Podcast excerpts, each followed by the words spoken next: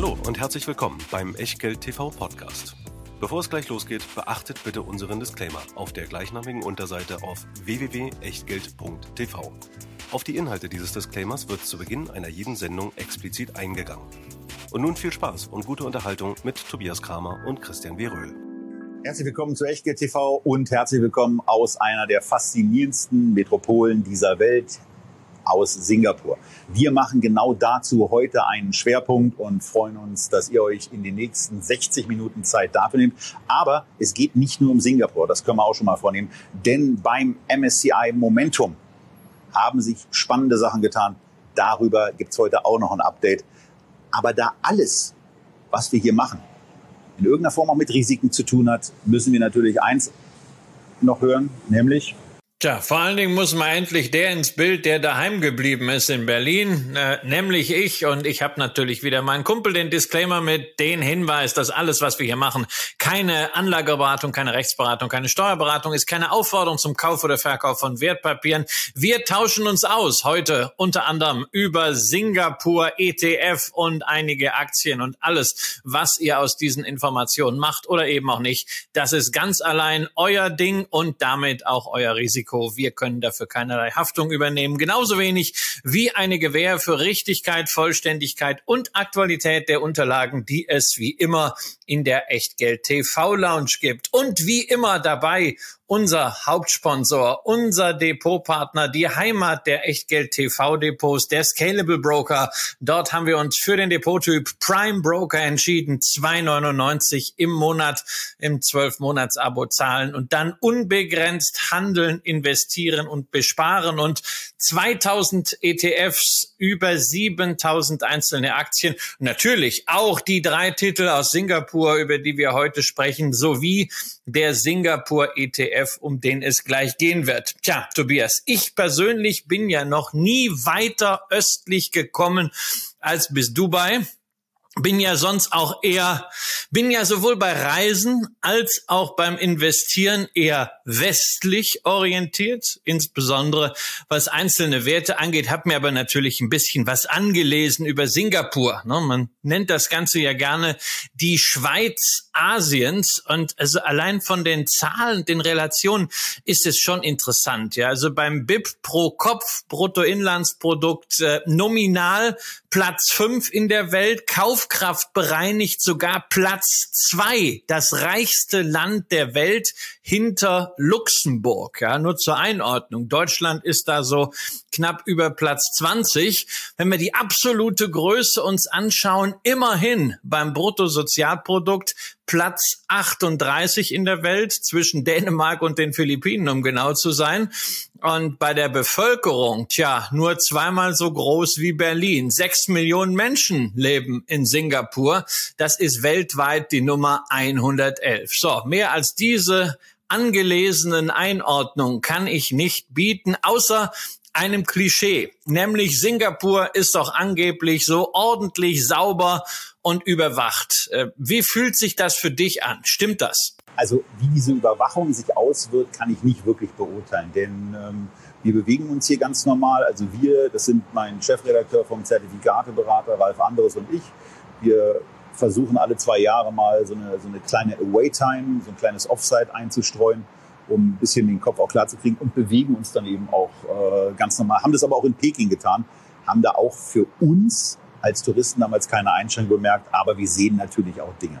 Ähm, bestimmte Sachen fallen hier signifikant weniger auf, wie zum Beispiel das Thema Überwachung. Also da sieht man schon, dass Kameras da sind, aber man fühlt sich nicht in einer, in einer permanenten Beobachtungssituation oder sonst was, sondern man nimmt es einfach so hin. Aber das Thema Sauberkeit, was du angesprochen hast, das fällt hier schon auf. Das geht ja damit los im Grunde genommen, dass es drastische Strafen dafür gibt, wenn man beispielsweise Kaugummis ausspuckt und ähm, entsprechend kaugummifrei sind auch die Gehwege. Denn äh, etwas, was Deutschland und Singapur voneinander unterscheidet, ist, dass nicht nur Regeln aufgestellt werden, sondern sie dann auch auf Einhaltung überwacht werden und, wenn sie nicht eingehalten werden, sanktioniert werden. Das ist ja das, was mich am Wittenbergplatz in Berlin beispielsweise immer ärgert, dass da ganz viele Autos eigentlich gar nicht stehen dürfen. Aber sie kriegen dann minimale Strafzettel und wenn ich für 10 Euro für Nachmittag am äh, das Parken bestrafe am Wittenbergplatz, dann sanktioniere ich nicht. Hier wird so ein ausgespuckter Kaugummi oder auch so eine weggeschnippte Zigarette eben schnell deutlich teurer und schneidet dann auch empfindlich ins Budget rein. Und von daher scheint das hier zu klappen, erlernt zu sein. Und du findest in der Tat auf den Straßen nicht irgendwie rumliegende Müll. Also wenn dann mal eben aus Versehen. Aber ich habe es eben wirklich noch nichts gesehen. Das ist ja natürlich ein absolutes Kontrastprogramm gegenüber Berlin. Da fällt einem das ja so auf. Und wahrscheinlich ist es dann noch sauberer als in Bayern. Was beeindruckt dich denn sonst so gerade bei diesem Trepp? Du bist ja schon ein paar Tage da. Ja, also wir sind jetzt, wir sind jetzt über eine Woche da und ich bin das zweite Mal überhaupt in Singapur und ich erinnere mich vor allen Dingen noch an das erste Mal. Da ist dieses Thema Sauberkeit auch viel elementarer hängen geblieben. Äh, da bin ich damals in Little India Essen gewesen und also alles, was ich über Indien gehört habe, fand da eben in der Form nicht statt. Auch da äh, war es eben so, dass die Gegend total sauber ist. Das ist hier eben auch so. Was hier im Moment ein bisschen nervt, ist, dass es relativ viel regnet. Ähm, das ist für die Jahreszeit nicht ungewöhnlich, aber ähm, zumindest jetzt gerade haben wir die Situation, dass es einigermaßen vernünftig ist. Und am beeindruckendsten sind eigentlich auch städtebauliche Konzepte, dass beispielsweise viel stärker auf Grün geachtet wird. Also wenn man hier durch die Stadt geht, sieht man viel mehr Grün. Man sieht begrünte Häuser. Ähm, sowohl die, sowohl die Hausaußenflächen selber als auch zusätzlich eingezogene, beim Bau eingezogene Etagen, wo dann eben einfach Bäume drinstehen, sorgen dafür, dass man in der Stadt ein relativ angenehmes Klima hat, ähm, wozu dann auch die Verkehrspolitik beiträgt, denn äh, in Singapur ist es nicht ganz einfach und vor allen Dingen nicht ganz kostengünstig, Auto zu fahren. Ja, was heißt das? Gibt es da so eine äh, City-Maut wie beispielsweise in London? Die, die, die City-Maut gibt es lustigerweise wohl, also so wie ich es verstanden habe. Ich habe mir das gestern versucht, mal von einem Grab-Fahrer erklären zu lassen. Und der hat eben gleich klargestellt, nicht dass, also äh, auf die Regularien für Singapurianer komme ich gleich, aber der hat eben auch klargestellt, weil ich dann dachte, was ist denn, wenn ich aus Malaysia einreise, wird es dann irgendwie günstiger? Und ähm, da ist es eben so, wenn man als Tourist mit seinem eigenen Auto nach Singapur kommt, ist man herzlich willkommen und man zahlt 40 Dollar am Tag. Also 40 Singapur-Dollar, das ist, dann, sind dann ungefähr so 28 Euro. Aber das geht eben dann auch schnell ins Geld, wenn man hier einen Moment da bleibt. Für den Singapurianer bedeutet ein Auto, naja, eigentlich gar nicht so viel Kosten. Also der Grab-Fahrer, der uns gestern im sehr komfortablen Toyota gefahren hat, ich weiß nicht, wie der Wagen hieß, aber war extrem komfortabel, kostet wohl so um die 50, 60.000 Singapur-Dollar. Nur das Auto. Dann kommen Steuern obendrauf. Das ist ja in Deutschland auch nicht ganz unüblich. Ähm, in, in verschiedenen Ländern macht man es ja so, dass man Nettopreise ausweist und dann sowas wie eine Mehrwertsteuer oder andere Steuern obendrauf kommen. Das sind ungefähr 20.000 Singapur-Dollar. Da sagt man auch noch, naja, das geht ja irgendwie. Was dann nicht so ohne weiteres geht, ist die Zulassungsgebühr, die im Übrigen nicht Open-End geht, sondern die für zehn Jahre gilt. Und die kostet im Moment 108.000 Singapur-Dollar, sodass dieses Fahrzeug dann relativ schnell auf einen Gesamtpreis kommt von 180.000 Singapur-Dollar. Das Ausgehen von einem Kaufpreis so von 50, 60.000 macht eben deutlich, dass das hier sehr, sehr teuer ist, Auto zu fahren. Und da sind wir noch nicht in dem Bereich, dass man absolute Luxusautos fährt, denn da gibt es dann auch nochmal die andere Möglichkeit, zusätzlich Geld zu kassieren. Also das bewirkt natürlich, dass gefühlt für so eine Metropole, du hast eben die Einwohnerzahl 6 Millionen genannt, dass gefühlt gar nicht so viele Autos unterwegs sind, aber dass es hier einen öffentlichen Personennahverkehr gibt, auf den viele Menschen eben auch angewiesen sind, der auch da sehr sauber, sehr pünktlich und sehr gut funktioniert. Und zwar mit einer sehr, sehr guten Frequenz, sowohl an Zügen als auch an Bussen. Tja, auch das erinnert mich irgendwie wieder sehr an die Schweiz. Und ich habe es ja eingangs schon mal gesagt, ja, Singapur, äh, die Schweiz Asiens äh, liest man in relativ äh, vielen Artikeln. Das ist irgendwie schon fast für etwas fürs Phrasenschwein.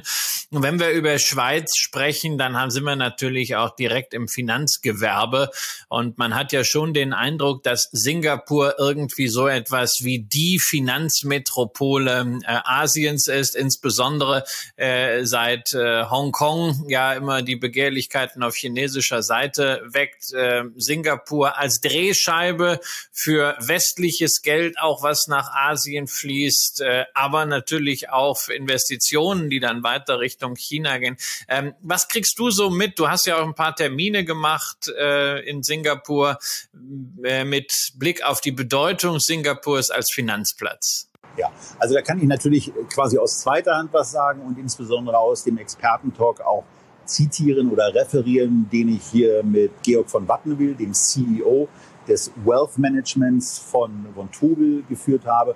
Und der hat ganz klar bestätigt, also A, diesen Eindruck Schweiz Asiens, dann auch diese Anziehungskraft, die Singapur hat, wo aus ganz vielen Staaten aufgrund der hohen Sicherheit, der niedrigen Kriminalitätsrate, der hohen Regelungsdichte Menschen herkommen, hier auch ihr Geld anlegen und äh, dass eben in Singapur auch ein sehr, sehr intensiver Wettbewerb um Mitarbeiter stattfindet, ähm, wo dann, wo dann man, wo man dann eben auch sofort in andere Punkte reinkommt, wenn man äh, und Anforderungen reinkommt, wenn dann, wenn dann Gehälter steigen, gleichzeitig aber auch aufgrund der Wettbewerbssituation geringere, geringere Gebühren nur durchgesetzt werden können, kommt man schnell in eine Margendrucksituation, hat eine andere Wachstumserwartung auch bei einem neuen Unternehmen. Also von daher ist man hier auch zum Wachstum verdammt. Und was natürlich auch ein Thema ist, sind die ganzen digitalen Lösungen, die jetzt so nach und nach reinkommen. Da hatten wir ja auch schon eigene Gespräche mit Erik Potzowait, mit dem eigenen Vermögensverwalter, den Scalable hat. Aber genau solche Lösungen sind dann natürlich hier auch ein Thema. Ähm, ansonsten geht's in so einem Gespräch natürlich auch vielfach um Unterschiede, um Mentalitätsunterschiede von Menschen. Und da ist es dann eben schon so, dass die Menschen hier deutlich aktiver sind, deutlich öfter erwarten, auch von ihrer Bank mit Ideen konfrontiert zu werden. Das Mandatsgeschäft, so wie wir es aus Europa und auch aus Deutschland und der Schweiz, Christian ja insbesondere kennt, ist eher etwas, was hier noch, naja, etwas unterproportional vertreten wird obwohl Geld eben da ist. Das sieht man im Übrigen auch von verschiedenen Stellen. Weil als ich vor, als ich vor 12, 13 Jahren hier war, habe ich in den Hotels nicht eine, eine so hohe Asiatendichte wahrgenommen wie jetzt. Und wir waren am Wochenende auf einem, in einem eher, naja, sagen wir mal, Urlaubsresort. Und da würde ich mal sagen, da, äh, anders, da weiß ich gar nicht, ob es außer uns noch Langnasen gab. Also ich, ich, glaube, da, ich glaube, da waren wirklich nur Asiaten und, und dann waren wir da und wir waren quasi auf einmal die Exoten.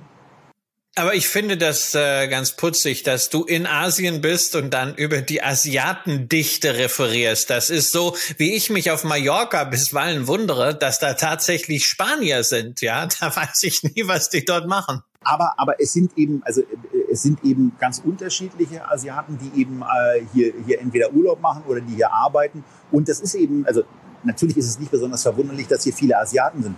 Aber dass in, dass in so einem Hotels ähm, auf einmal eine hohe Asiatendichte macht, die also so eine, so eine, ja, so eine Services äh, und diese, diese, diese Urlaubsindustrie auch nutzen. Das war vor 13 Jahren auf keinen Fall so. Und das ist eben schon eine Veränderung. Da merkt man eben auch als, selber als Konsument, wie hier offensichtlich Menschen zu mehr Wohlstand kommen, zu mehr, zu mehr Einkommen und das dann eben auch sehr bereitwillig ausgeben. Ich muss ganz ehrlich sagen, also in dem Hotel, wo wir waren, da haben wir dann irgendwann auch gesagt, also bestimmte Preise zahlen wir nicht. Und ich habe mich dann sehr gefreut, dass ich äh, bei einem Ausflug mal ähm, Cola auch zu Supermarktpreisen kaufen konnte, nicht zu den abstrusen Preisen des Sofitels Santosa. Wenn ich da schon was Negatives sage, muss ich auch noch sagen, es war ein ganz tolles, ein ganz toller Aufenthalt da, super Ressort, das Beste von den drei Hotels, wo wir jetzt waren.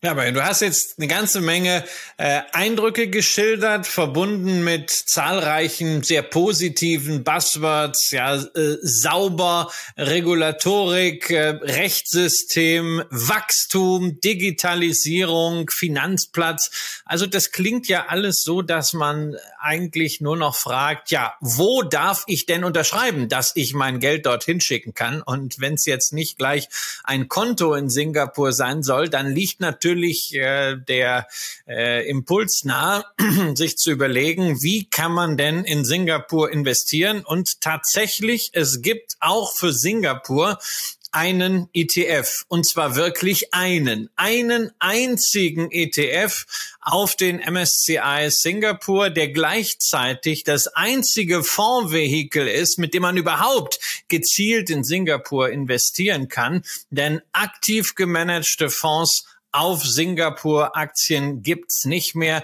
Der letzte von JP Morgan wurde verschmolzen auf den ASEAN Equity, das hat man bei relativ vielen Fondsgesellschaften. Insofern das, was X-Trackers hier bietet auf den MSCI Singapur, ist ein Solitär.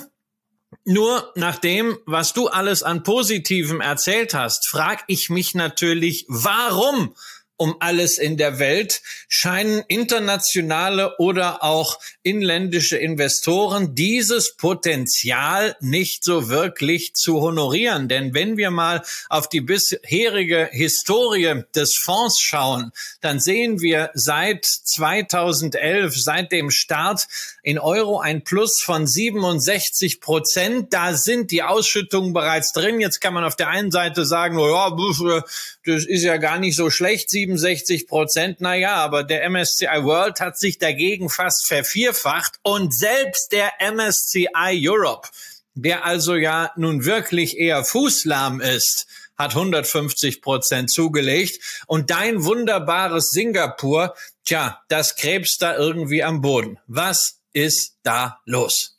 Was, was da in der Vergangenheit los ist, kann ich ja nicht sagen. Aber wie heißt es auf unseren Fondsporträts immer so schön? Wertentwicklungen der Vergangenheit sind kein Indikator für zukünftige Wertentwicklungen. Und das gilt natürlich auch hier. Ansonsten muss man eben sagen, das, was man mit einem solchen Produkt kauft, sind natürlich mehrere Dinge.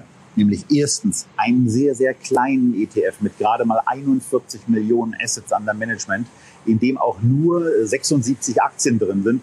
Da wird dann auch ein bisschen deutlich, warum dieses Thema aktives Management nur fokussiert auf Singapur vielleicht nicht so ideal ist. Und was man dann eben sagen muss, wir haben hier einen sehr günstig bewerteten Aktienmarkt, der in diesem Fonds abgebildet wird. KGV gerade mal bei 11,6. Dividendenrendite sehr attraktiv mit 4,5 Prozent. Und bei einem 11,6er KGV seht ihr auch schon oder könnt es euch leicht ausrechnen, dass Dividenden offensichtlich auch verdient wird. Der Fonds selber ist im Übrigen einigermaßen kostengünstig, 0,5, ist nicht nachgeschmissen, aber berücksichtigt dabei bitte auch, dass ihr in einem sehr, sehr kleinen Fonds investiert seid und irgendwie auch die Deutsche Bank, die DWS, mit diesen Produkten eine Chance haben muss, Geld zu verdienen. Insbesondere auch mit Rücksichtnahme auf die Kollegen, äh, die eine DWS-Aktie haben. Eins noch zum Schluss. Finanzsektor und Immobiliensektor ist mit knapp 60 Prozent gewichtet. Das erklärt vielleicht auch ein bisschen die günstige Bewertung. Und von daher ist es vielleicht einfach auch eine Möglichkeit, Christian, zu sagen, du hast recht, in der Vergangenheit war das schlecht, MSCI World hat viermal so stark performt wie der Singapur-Fonds selber. Aber das heißt ja nicht für die nächsten sieben Jahre. Genau, und du hast uns ja durchaus ein paar Argumente geliefert, warum das gut laufen könnte in Singapur. Ähm, es ist schon gut gelaufen in der Vergangenheit auf der Währungsseite. Da sollte man ja gerade bei Auslandsinvestments auch immer äh, drauf schauen. Der Singapur-Dollar hat sowohl gegenüber dem Euro als auch über dem, äh, gegenüber dem US-Dollar in den letzten Jahren tendenziell zugelegt, immer mal wieder so treppenförmig. Und wenn dann eine Treppenstufe erreicht war, ging es längere Zeit seitwärts. Insofern ist der Singapur Singapur-Dollar sicherlich in gewisser Hinsicht auch so eine Fluchtwährung. Ich persönlich hätte auch nichts dagegen, zum Beispiel äh, in einen ETF auf Staatsanleihen von Singapur zu investieren, einfach um auch da mal wieder eine Währung entsprechend aufzustocken, die ich für ähnlich interessant halte als Reserve ähm, wie den Schweizer Franken. Nur äh, der entsprechende ETF ist zwar von der Deutschen Bank äh, begeben worden, ist auch in Singapur handelbar, äh, auch in London, aber leider noch nicht hierzulande. Ansonsten gibt's aber natürlich auch bei so einem Produkt Einzelwerte, die wir besprechen wollen. Und einer davon, der ist im Porträt auch ganz weit oben. Mit 16,8 Prozent Gewichtung ist die DBS Group DBS, nicht DWS, ganz wichtig, äh, ganz oben gewichtet. Und äh, da diesmal auch Christian ein bisschen Number Crunching gemacht hat, will ich ihn mal starten lassen, denn der kann euch was sagen, wie ich aus dem Vorgespräch mitbekommen habe, was total spannend ist, auch gegenüber dem quasi Namensvetter der Deutschen Bank, ähm, dass die DBS etwas hat, was die Deutsche Bank äh, noch nie erreicht hat. So ein günstiges Cost-Income-Ratio, Christian. Ja, ja, also die Parallele zur Deutschen Bank, die liegt natürlich wirklich nah, weil wir haben es auch bei der DBS Group mit einer Vollbank zu tun, die also sowohl im Firmenkundengeschäft als auch im Privatkundengeschäft Private Banking und Asset Management aktiv ist, also die gesamte Wertschöpfungskette abdeckt, ne? auch da wieder fünf Euro ins Phrasenschwein. Das Ganze mit Fokus auf Singapur, wo man 62 Prozent der Erträge macht, äh, 17 Prozent in Hongkong, der Rest irgendwo in Asien und weltweit hat man auch kleinere äh, Einheiten. Was äh, mich bei einer Bank immer dann besonders interessiert ist, inwieweit ist sie gut geführt? Inwieweit hat sie überhaupt eine Chance, Geld zu verdienen? Und da ist natürlich sehr relevant das Verhältnis von Einnahmen zu Ausgaben und das nennt man im Fachchinesisch Cost-Income-Ratio, also die Relation zwischen Kosten und Einnahmen. Und da feiert sich die Deutsche Bank gerade dafür, dass man diese Ratio jetzt auf 71,6 Prozent gesenkt hat. Ja, man kommt da von Werten von über 90 Prozent. Das heißt also, wenn du einen Euro eingenommen hast, sind 90 äh, Cent für Kosten rausgenommen. Da kannst du keine Bank profitabel führen führen, wenn du noch irgendwelche Puffer aufbauen willst und die wirst du brauchen. Ja, und bei dieser Cost-Income-Ratio, wie gesagt, Deutsche Bank 71,6, da ist die DBS Group bei 40,2 Prozent. Vor einem Jahr war man bei 46,8. Das heißt, man hatte schon immer eine sehr hohe Effizienz und die hat man nochmal gesteigert. Und das ist natürlich eine ganz wesentliche Voraussetzung, um im Bankgeschäft profitabel arbeiten zu können. Und ein anderes Thema, auf das ich bei Banken, die ja nicht unbedingt meine Lieblingsaktien sind, immer gerne schaue, ist die Nettozinsmarge. Das ist ja auch der Punkt, weshalb Banken jetzt wieder interessant werden. Der Zins ist wieder da, nur davon müssen Banken auch profitieren. Auch das ist der DBS äh, Group gelungen, denn man hat diese Nettozinsmarge innerhalb der letzten zwölf Monate von 143 auf 190 Basispunkte ausgebaut. Man verdient also letztendlich zwei Prozentpunkte im Zinsgeschäft. Und zur Ehrenrettung der Deutschen Bank sei an dieser Stelle gesagt, das ist ungefähr das Niveau, was die Blauen auch haben. Ja, aber es geht eben auch darum, dass man sich die Einnahmen mal so ein bisschen angucken kann bei so einem Institut. Und da kann man eben in den letzten zehn Jahren sehen, dass man eben von 7,6 Milliarden Singapur-Dollar auf 14,1 Milliarden hochgegangen ist und ähm, daraus eben ein Net-Income erwirtschaftet von jetzt 6,8 Milliarden. Nettomargen mal eben 48 Prozent, das ist ein absoluter Hammer.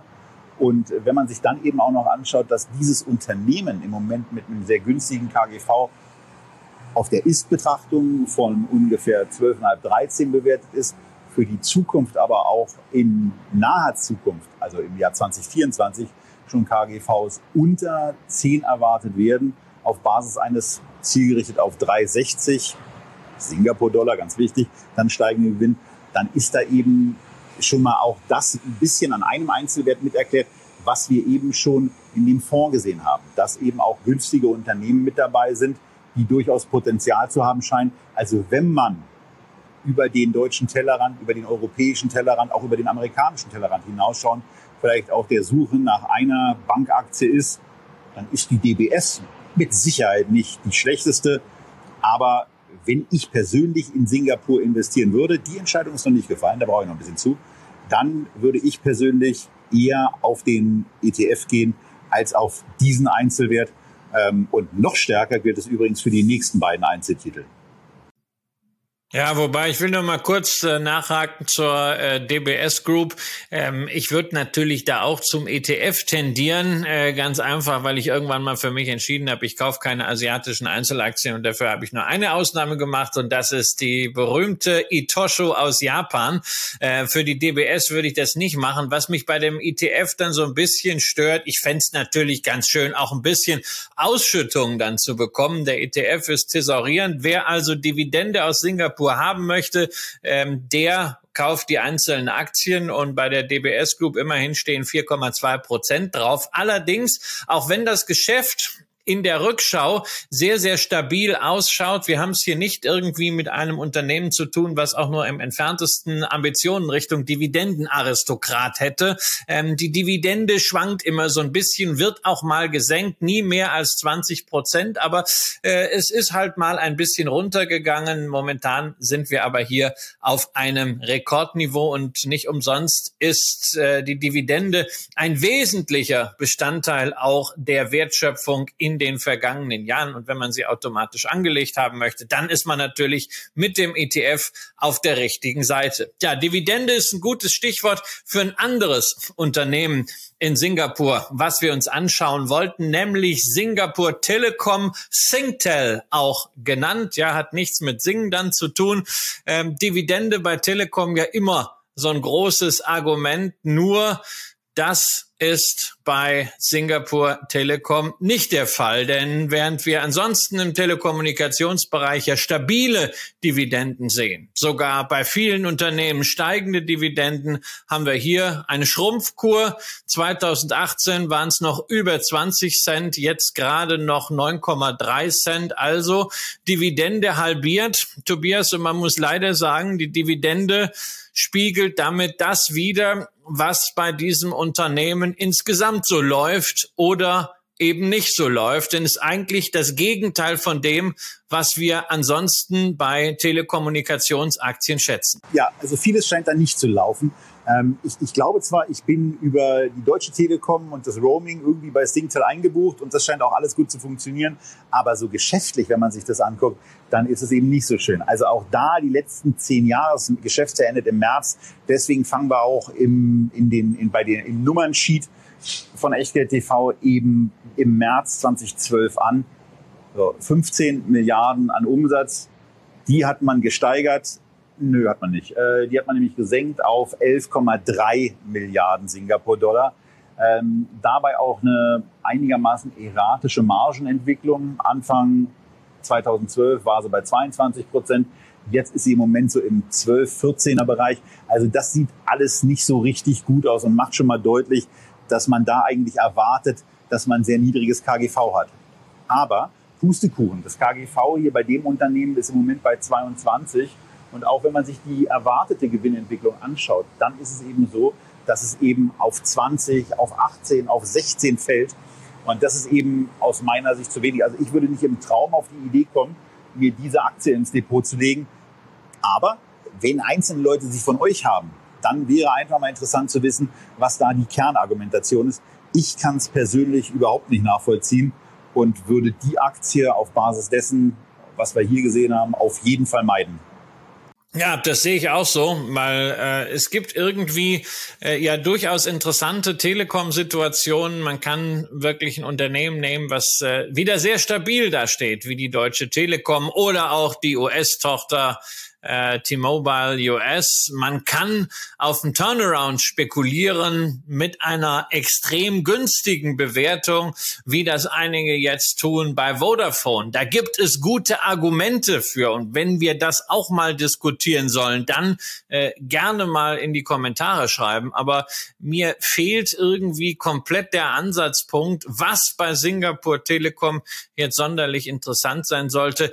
Die Dividendenrendite von 3,6 sechs Prozent kann es jedenfalls nicht sein, denn die kriege ich auch anders. Ja, und man muss vielleicht auch noch eins dazu sagen, denn ähm, du bist ja, du bist ja gerne bei der, bei der Kritik oder auch Skepsis gegenüber Analystenschätzungen dabei. Und das ist hier eben auch ganz interessant. Weil wenn man sich im Moment anguckt, dass in den letzten fünf Jahren der Umsatz um etwa ein Prozent zurückgegangen ist jedes Jahr. Und wenn man sich in den letzten fünf Jahren auch anguckt, dass man den Gewinn jedes Jahr um 12,5 Prozent reduziert hat, dann ist es eben schon verwunderlich, auf welcher Basis Analysten davon ausgehen, dass in den nächsten drei Jahren der Gewinn jedes Jahr um 12 Prozent steigern soll und der, äh, und der Umsatz sich zumindest stabil halten soll. Also das sind, da sind eben viele Fragezeichen. Ja, das ist der berühmte Hockeystick, Tobias. Ja, das ist dieser Hockeystick und der wird dann, der wird dann so wie bei gewissen Startups äh, jedes Jahr auf der Zeitachse weiter nach rechts verschoben. Ja, und irgendwann verschwindet er dann ja, mit das dem ist ja Unternehmen. Auch in Aber ähm, also mir fehlt da. Aber hier ist eben kein Hockeystick. Hier geht es geht ja genau genau, und da geht's halt schon wirklich in Flatline seit 2008. Da ist überhaupt keine Dynamik drin. Insofern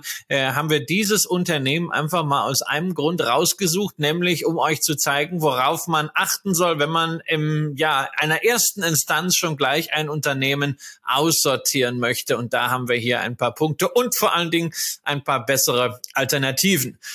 Das dritte. Wir haben noch ein zweites zum Aussortieren. Ja, das, ja, genau. Das dritte Unternehmen, zum, was wir uns anschauen, das ist auch zum Aussortieren, aber das ist jetzt kein Exot. Also, das ist ein Unternehmen, was viele von euch kennen, was viele von euch auch im Depot hatten, denn vor anderthalb Jahren war dieses Unternehmen eine Verheißung richtig gehypt.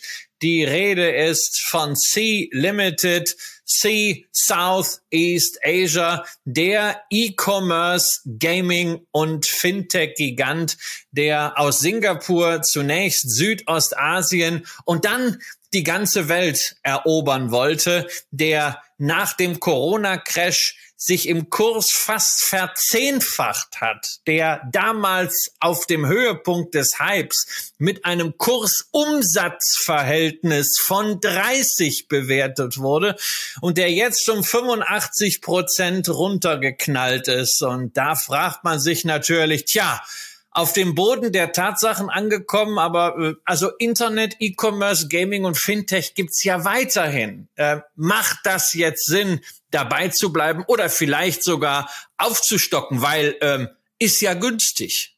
Ja, die Frage, ob die Aktie jetzt günstig ist, kann man stellen und ähm, man kann sie auf verschiedenen Ebenen auch beantworten. Zum Beispiel eben auf dem vom Christian angesprochenen Kursumsatzverhältnis. Ne? Es war eben mal 30, jetzt ist es 3. Ähm, was ich ein bisschen spannender hier noch finde, ist dieses Thema Enterprise Value zu Umsatz. Denn das ist 2,7 und dadurch wird schon deutlich, dass es hier zumindest ein Unternehmen gibt, was Cash hat, wo also der Unternehmenswert unterhalb der Marktkapitalisierung liegt. Und das ist natürlich auch nötig. Ne? Weil wenn ich permanent Verluste erwirtschafte, dann ist ganz cool, wenn ich die Kohle habe, um mir das leisten zu können. Ansonsten kriege ich nämlich irgendwann richtig Druck in den Kessel. Und äh, für den Kessel sorgen dann übrigens die Aktionäre, denn die machen, die, die machen dem Vorstand darin richtig die Hölle heiß.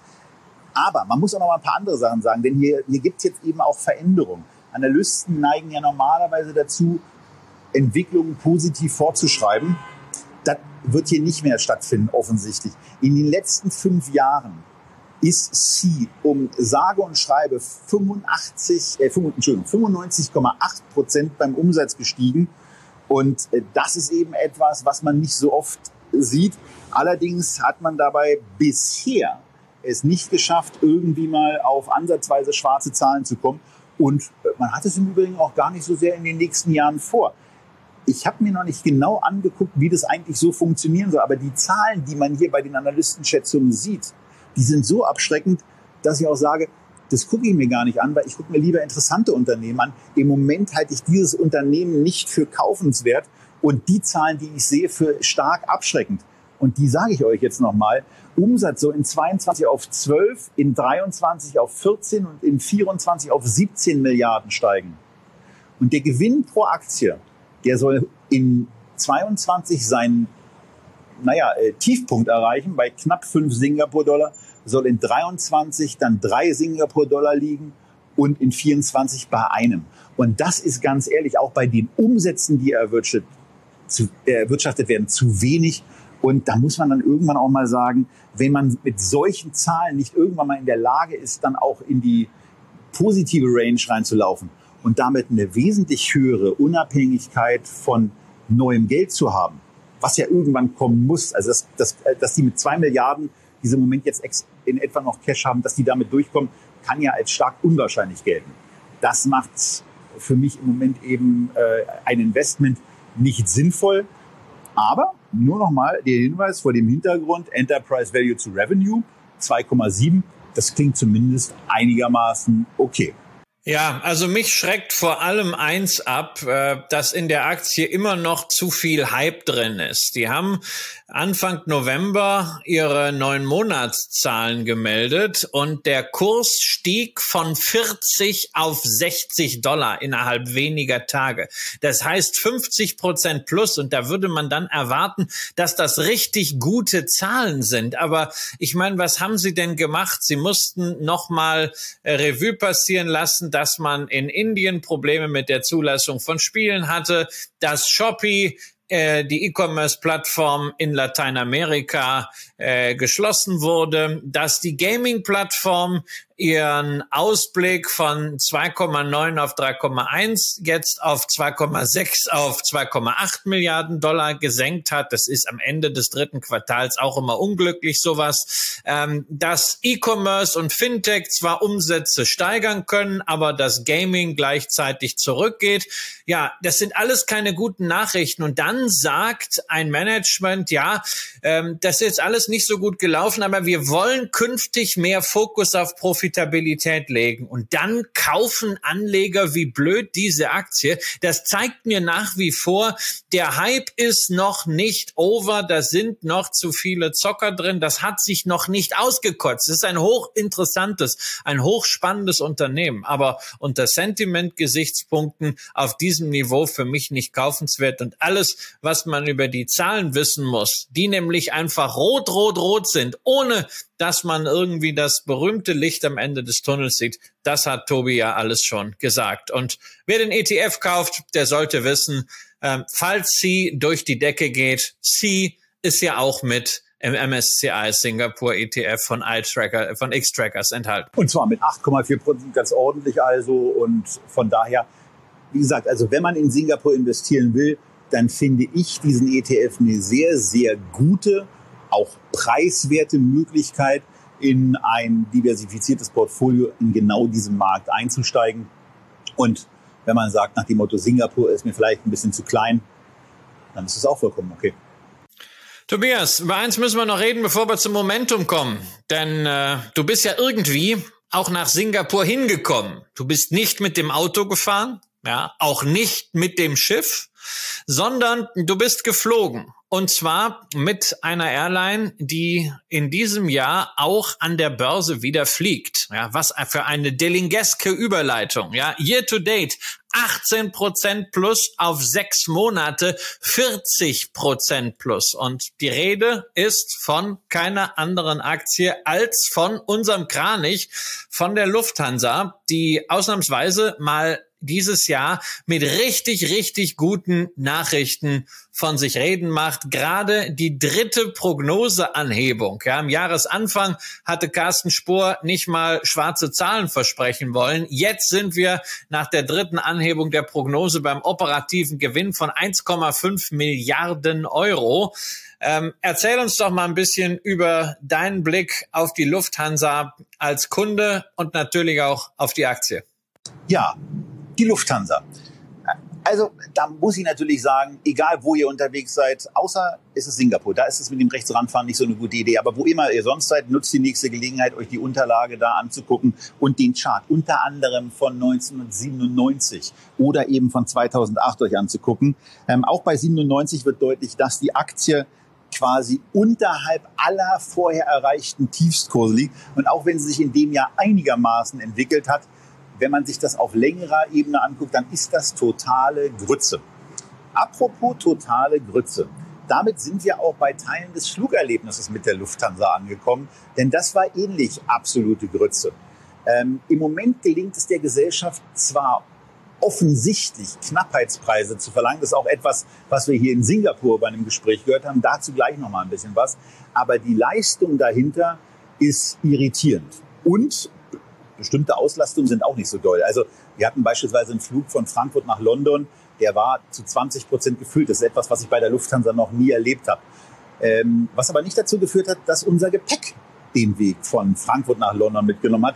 Der Umstieg, der mit anderthalb Stunden jetzt eigentlich nicht so knapp bemessen war, dass man das nicht schaffen kann, hat nicht so vernünftig geklappt. Auch interessant dabei, mein Gepäck war auf einer anderen Maschine umgebucht und kam eine Stunde später. Äh, das Gepäck des Kollegen anderes kam gar nicht. Ähm, das war ein bisschen komplizierter. Wir hatten aber ein etwas spektakuläreres Routing, weil wir uns äh, vor ein paar Jahren schon relativ günstige Tickets gekauft hatten für diese, für diese Reise. Und die hat eben dafür gesorgt, dass wir diesen Teil in London begannen, wo wir dann, weil unsere Gesprächspartner, unsere Kunden gar nicht mehr in London sind, eben taggleich hingeflogen sind, was unter Ökogesichtspunkten Schwachsinn war, aber äh, es ließ sich eben nicht ändern. Zurück zum Gepäck und auch dem Flugerlebnis. Das Gepäck kam dann bei mir in der Tat eine Stunde später nach. Das war alles soweit in Ordnung, aber es ist uns eben nicht gelungen, für den Kollegen in irgendeiner Form herauszufinden, wo das Gepäck eigentlich gerade ist und das entsprechend umzurouten. Und das verhagelt einem wirklich gehörig die Stimmung. Ähm, was beim Flug einfach dazugehört, ist auch mal zu erwähnen, dass naja, dass, dass die Lufthansa offensichtlich im Moment wirklich Knappheitspreise nehmen kann. Also wir haben mit ein paar Leuten gesprochen, die sich sehr über die aktuellen Ticketpreise und den Füllungsstand der Maschinen gewundert haben. Denn normalerweise, wenn viele Plätze frei sind, denkt man ja eigentlich so ein bisschen, na, vielleicht gehen die da ein bisschen mit den Preisen runter. Das war hier offensichtlich nicht so. Und von daher ist ja auch kursmäßig durchaus noch einiges an Potenzial nach oben da. Kleiner Hinweis, ich höre mich nicht mehr, ich mache trotzdem erstmal weiter. Ähm, Im weiteren Verlauf, im weiteren Verlauf war es dann auf jeden Fall so, ähm, dass, die, dass die Sachen zwar ankamen, irgendwann wurde das Flugerlebnis auch besser. Das lag aber mehr an der gewählten Kabinenklasse und nicht daran, dass äh, man auch von Lufthanseaten, also von Mitarbeitenden dort, wahrgenommen hat, dass sie, dass sie happy über ihre und mit ihrer Gesellschaft sind. Und ähm, Christian, ich glaube, du hast es irgendwann mal gesagt, dass die äh, Lufthansa-Aktie eigentlich nichts für einen Investor sei. Und das zeigt dieses Chartbild hier eigentlich sehr gut. Möglicherweise ist sie für jemanden, der sich zutraut, eine Aktie zu traden. Ähm, und ich habe mir das damals äh, in der Sendung, wo wir die Lufthansa schon mal besprochen haben, eben gemerkt, dass sie jetzt eigentlich so mit einem Kurs unterhalb von 10 Euro in einem Bereich ist, wo man sich so ein bisschen dazu animiert fühlt, die Aktie zu kaufen. Aber wenn man es mal ganz ehrlich betrachtet, dann ist es eben so, dass das Flugerlebnis und auch diese nicht dauerhaft erzielbaren Knappheitspreise bei mir dazu führen, äh, dass ich von einem Investment in die Lufthansa weiterhin absehen würde, aber auch da sehr an anderen Stimmen interessiert bin, äh, wie die das sehen, sowohl was das Flugerlebnis anbelangt, als auch äh, was das Thema der Zahlen und der, ja, der, der Unternehmensperspektive anbelangt. Ja, also ich bin ja immer vorsichtig, so mit äh, Flugerlebnissen, die dann zu extrapolieren. Was ich äh, aber mitbekommen habe äh, aus einer ganzen Reihe von Gesprächen in den letzten Monaten mit Leuten, die entweder Senator oder sogar Horn Circle sind bei Lufthansa, also Top-Kunden, die sind allesamt sehr, sehr unzufrieden damit, wie das Unternehmen sie behandelt, wie Serviceleistungen eingeschränkt werden, wie mühsam es ist, irgendwelche Reklamationen durchzuführen. Und wenn du als Unternehmen hingehst und die Kunden, äh, mit denen du den Großteil deiner Marge machst, vergraulst und nicht mehr wertschätzt, dann ist das, sobald die Zeiten sich normalisieren, eigentlich ein ganz, ganz schlechtes Zeichen. Äh, diese Ära der Knappheitspreise wird meiner Ansicht nach nicht ewig andauern und dann kann es für die Lufthansa hier ein böses Erwachen geben, auch wenn man sicherlich Carsten Spohr Respekt zollen muss dafür, wie er die Kostenseite in den Griff bekommen hat. Äh, denn gerade in diesem Jahr auch auf der Energieseite ist es natürlich kein Selbstläufer gewesen, dass man hier unter diesen Belastungen einen solchen Gewinn einfahren kann. Was nutzen dir Knappheitspreise, wenn du auf der anderen Seite die Kosten explodieren hast? Aber das hat er gut hingekriegt, nur er scheint kein Experte für Kunden zu sein, keine Sensibilität dazu haben und generell also alle Indizes, alle Beispiele zeigen, dass Flugzeugaktien generell, Fluglienenaktien äh, generell eben nicht sind, um damit Geld zu verdienen auf lange Sicht. Bei amerikanischen Airlines gehört häufig Chapter 11, also gläubiger Schutz äh, zum Geschäftsmodell.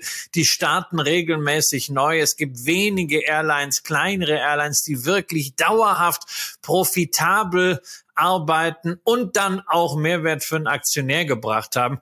Und die Lufthansa, ja, du hast es gesagt, das ist so ein Trading-Ding in der Vergangenheit. Wenn sie unter 10 war, hat man sie kaufen können und man hat dann immer ein bisschen warten können und immer früher oder später mindestens 50 Prozent gemacht. Wer also da mit dem Stopkurs traden will, kann das machen.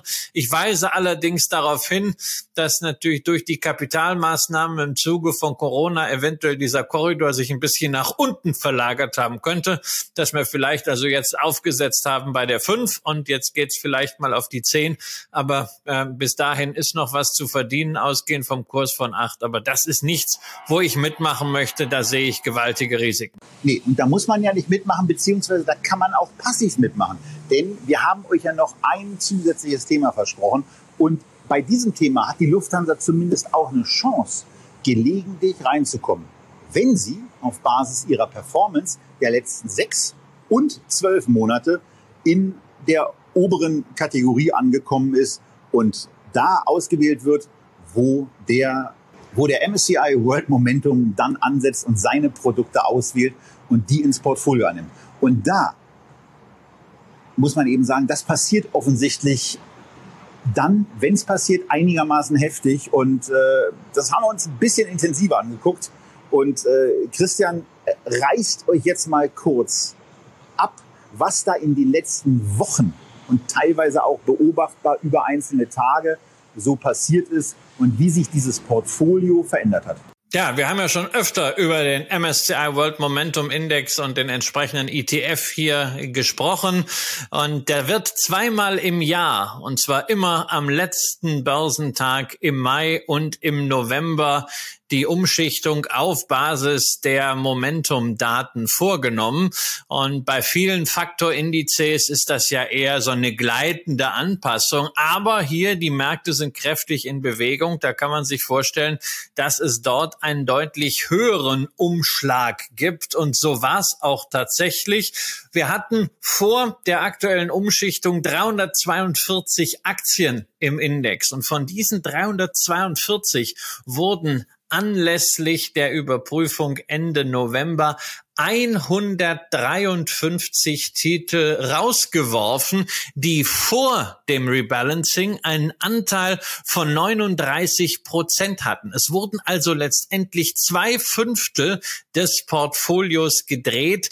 Das ist für einen ETF eine ganz, ganz ordentliche Hausnummer und natürlich für den ETF-Anbieter auch eine Herausforderung, was den Handel dieser Anpassung angeht. Wer ist rausgeflogen? Ja, die Wichtigste News sicherlich Apple. Apple ist nicht mehr mit dabei. Die hatten vorher fünf Prozent Anteil an diesem Momentum ETF und sind als letzte große Tech-Aktie jetzt auch rausgeflogen. Und erstmals seit 2014 haben wir also keine der sogenannten Ammermand-Aktien mehr drin. Ja, eine Microsoft, äh, eine Tesla, eine Nvidia und eine Alphabet, die waren schon im Mai diesen Jahres rausgeflogene Meta und eine Amazon sogar im Mai 2021. Und jetzt sind diese großen Aktien, die nach wie vor den MSCI World anführen, eben im Momentum Index nicht mehr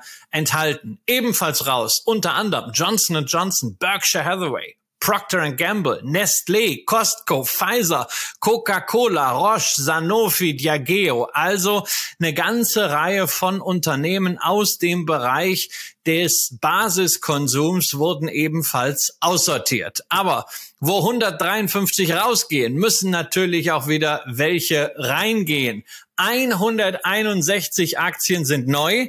Damit haben wir insgesamt jetzt 350 Aktien im Index und die haben beim Rebalancing jetzt insgesamt 31 Prozent Gewicht erhalten. Wie passt das zu den 39, die aussortiert wurden? Naja, ganz einfach.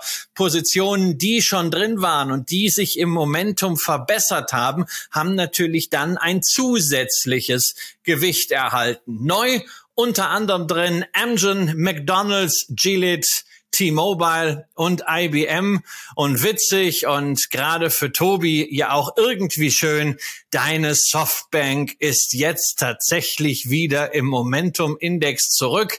Naja, mit dem kümmerlichen Gewicht von 0,4 Prozent, aber immerhin. Hallo.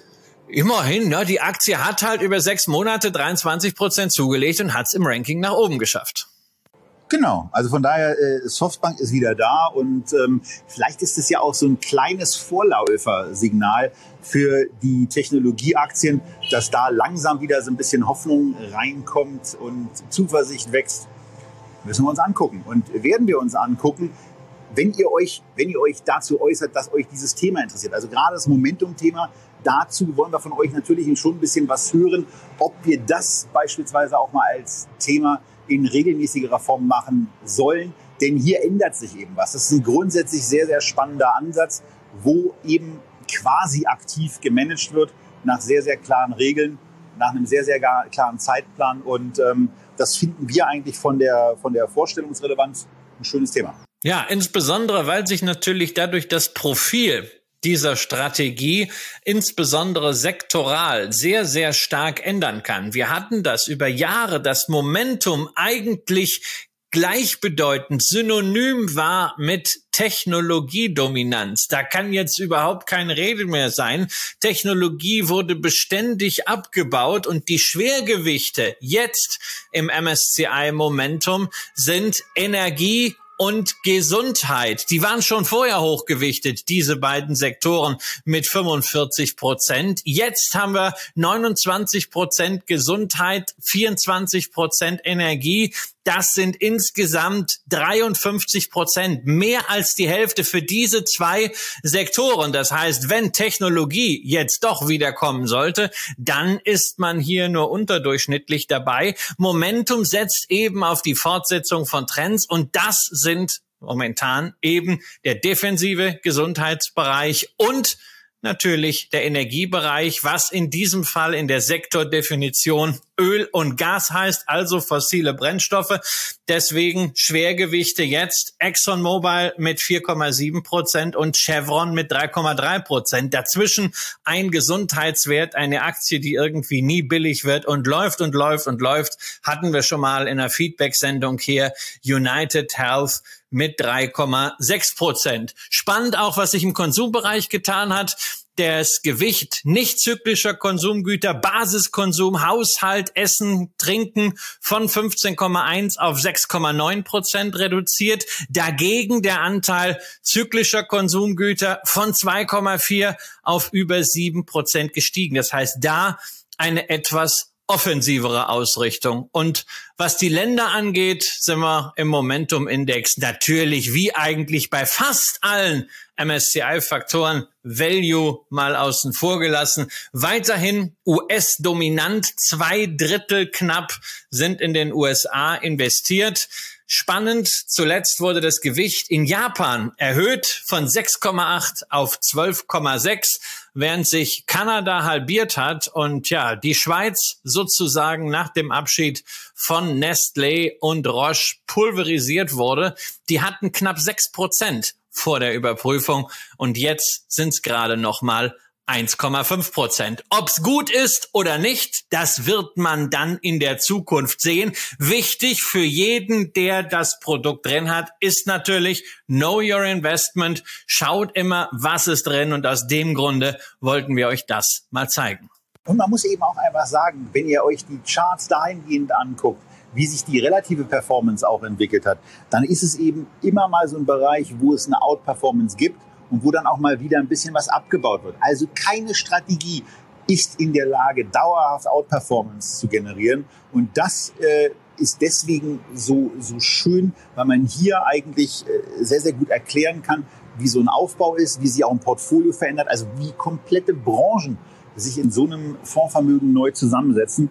Und ja, deswegen lasst uns einfach wissen, wie euch genau diese Strategie gefällt und wie ihr euch ansonsten äh, auch mit anderen Faktorinvestments beschäftigt und äh, ob das zukünftig einen etwas, einen etwas stärkeren Fokus hier in den Sendungen haben soll. Ja, und man kann, wenn man jetzt mal die Bilanz nicht über irgendwelche Rückrechnungen, Backtests zieht, sondern einfach seit der MSCI World Momentum ETF von iShares am Markt ist, seit Oktober 2014, dann kann sich das nach wie vor sehen lassen für diese rund acht Jahre stehen 168 Prozent plus zu Buche. Im MSCI World sind es 125 Prozent. Momentum hat es geschafft, den langfristigen Tech-Trend optimal zu nutzen. Da ist Outperformance entstanden. Seitdem dieser Trend beendet ist, dauert eben die Anpassung an. Deswegen seit 31.12.2020 nur ein Plus von 9,9, während der MSCI World 20 Prozent vorne liegt auf Euro-Basis. Aber zuletzt ist der Abstand wieder geringer geworden, auch weil der Energiebereich ja nach wie vor deutlich besser läuft auf Aktienbasis als an den Rohstoffen. Wir haben stabile, teilweise sogar steigende Ölaktien, insbesondere dann inklusive der fetten Dividenden, obwohl der Ölpreis in den letzten Wochen deutlich gesunken ist. Und das soll es für heute gewesen sein. Eine kleine Reisebegleitung nach Singapur, eine Vorstellung von einem ETF-Investment in 76 Einzelwerte, von denen wir euch mal drei vorgestellt haben. Einen interessanten, einen nicht interessanten und einen eher kritischen. Also da könnt ihr auch schon mal ein bisschen weiter wählen. Ansonsten lasst uns wissen, wie euch dieses Thema gefallen hat, wie euch so eine Schwerpunkte auch interessieren und vor allen Dingen auch, welche Schwerpunkte euch interessieren verbunden mit der Zusatzbitte, wenn ihr Zusatzwünsche seht, die euch interessieren, macht da auch gerne einen Daumen. Das hilft uns auch bei der Vorbereitung, bei der Themenplanung sehr weiter, auch wenn es dann manchmal ein bisschen dauert, zugegebenermaßen. Wie gesagt, das war's aus der Schweiz Asiens und aus Berlin. Macht's gut, bis zum nächsten Mal. Bleibt wie immer gesund. Das scheint im Moment ein sehr, sehr wichtiger Wunsch und eine sehr, sehr wichtige Empfehlung zu sein.